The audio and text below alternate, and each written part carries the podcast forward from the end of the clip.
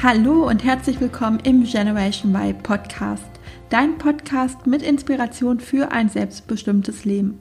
Mein Name ist Juliane Rosier, ich bin Wirtschaftspsychologin und Gründerin der Academy und freue mich riesig, dass du in den Podcast reinhörst. Du bist hier richtig, wenn du die Nase voll hast von einem 0815-Leben und du dich danach sehnst, dir dein Leben so zu gestalten, wie du es dir erträumst. Genau dazu erwarten dich viele Tipps und Inspirationen sowie spannende Interviews mit Personen, die genau das bereits geschafft haben. Erst einmal wünsche ich dir ein frohes neues Jahr und begrüße dich ganz herzlich zu der ersten Podcast-Folge in 2020. Heute möchte ich über das Thema Unzufriedenheit im Job sprechen und darüber, woran du erkennen kannst, dass es Zeit für eine berufliche Neuorientierung ist. Und zwar kennst du das bestimmt auch, dass du an manchen Tagen einfach keine Lust hast zu arbeiten. Du würdest am liebsten einfach liegen bleiben, den Wecker ausmachen, erst später aufstehen und dann den Tag nach Lust und Laune genießen. Jetzt würde manch einer vielleicht sagen, wenn du deine Berufung gefunden hättest, würde dir das nicht passieren. So heißt es doch immer so schön, finde deine Berufung und du musst keinen Tag mehr in deinem Leben arbeiten. Ich sehe das allerdings etwas kritischer.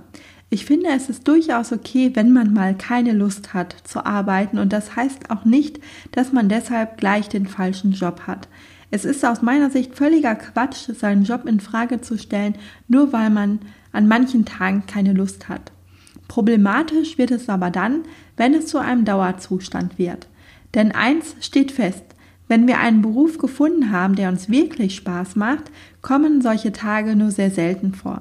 Und ich spreche da aus eigener Erfahrung, denn hatte ich früher ziemlich häufig keine Lust, ehrlich gesagt, gab es im Jahr 2019, wenn überhaupt, nur ein, zwei Tage, an denen es so war und dann auch nicht in dem Ausmaß, wie ich das von früher kenne. Heute ist es bei mir so, dass mir meine Arbeit wirklich solch eine Freude bereitet, dass mir auch egal ist, welcher Wochentag ist. Und das ist der eigentlich wahre Luxus daran, wenn man einen Beruf gefunden hat, der wirklich zu einem passt. Man möchte nicht mehr die Tage von Montag bis Freitag überspringen, sondern man freut sich einfach auf jeden neuen Tag, der vor einem liegt. Früher war das, wie gesagt, nicht so bei mir und zum Teil dachte ich auch, das müsse so sein, Arbeit ist halt kein Vergnügen, von nichts kommt nichts. Du kennst bestimmt die Sprüche, mit denen wir uns dazu antreiben, durchzuhalten. Aber das ist Quatsch. Wer zum Teufel sagt, dass Arbeit keinen Spaß machen soll oder darf? Niemand. Und woran du erkennst, dass es Zeit für einen Jobwechsel wird, möchte ich dir aus Sicht meiner eigenen Erfahrung schildern. Die Liste hat also nicht den Anspruch, vollständig zu sein und wenn du weitere Erkennungsmerkmale hast, dann schreib mir die super gerne.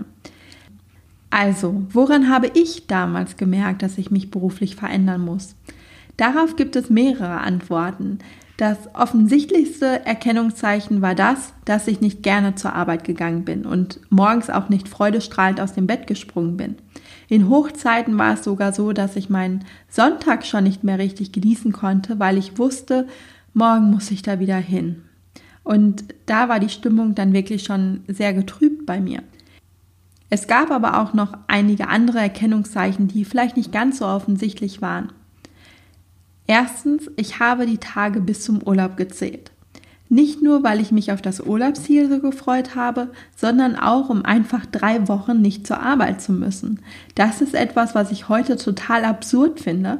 Und wenn Menschen bei Facebook und Co. einen Countdown bis zu ihrem nächsten Urlaub in Holland laufen lassen, kann ich darüber nur den Kopf schütteln. Also nicht, weil sie nach Holland fahren, sondern weil sie möchten, dass ihre Lebenszeit bis zum Urlaub möglichst schnell verfliegt. Zweitens, ich bin, um ehrlich zu sein, fast jedes Wochenende shoppen gegangen, um mich für die Arbeitswoche zu belohnen. Mein Kleiderschrank war eigentlich voll genug und ganz tief in mir drin wusste ich auch, dass ich eigentlich gar nichts Neues brauche und dass es für mein Bankkonto auch besser wäre, mal nicht in die Stadt zu gehen. Aber diese leise Stimme habe ich damals gekonnt ignoriert. Für irgendwas muss es ja gut sein, dass man die ganze Woche durchhält, dachte ich. Und ich hatte auch immer das Gefühl von Mangel. Irgendetwas musste ich einfach immer haben und hatte das Gefühl, ich brauche die Dinge ganz dringend. Und wenn es keine Kleidung war, waren es Schuhe, Kosmetika oder auch Dekoartikel für die Wohnung. Das Problem, jedes Mal, wenn ich mit vollen Tüten nach Hause kam, war ich zufrieden.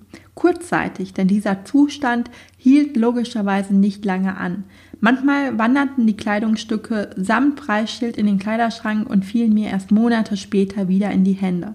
Und das, obwohl ich sie ja angeblich so dringend brauchte. Ich habe meine Unzufriedenheit einfach versucht mit Konsum zu kompensieren.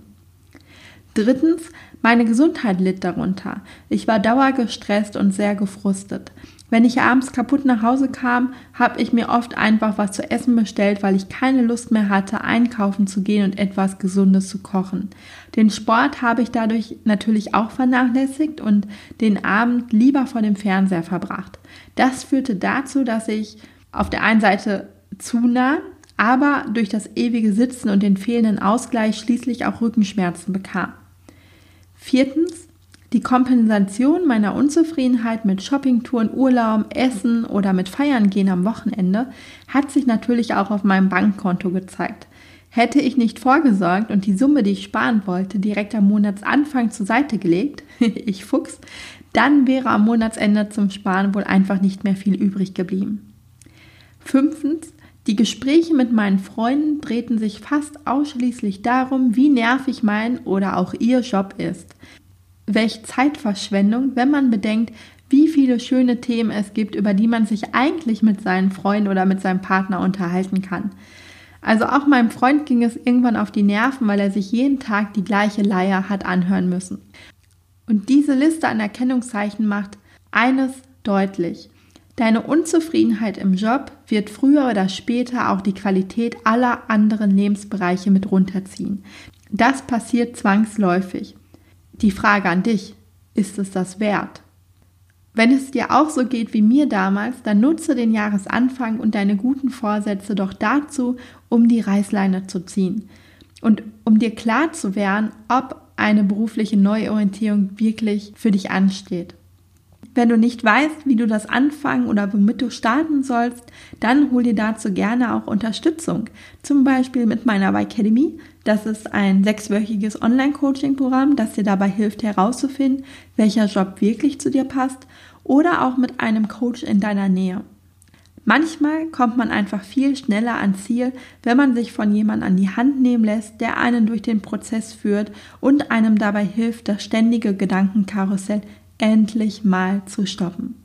Auf meiner Homepage kannst du dir einen kostenlosen Erfolgsplan herunterladen, wo du die sechs Phasen einer beruflichen Neuorientierung sowie die typischen Stolperfallen pro Phase kennenlernst, aber auch jede Menge Erfolgsrezepte bekommst.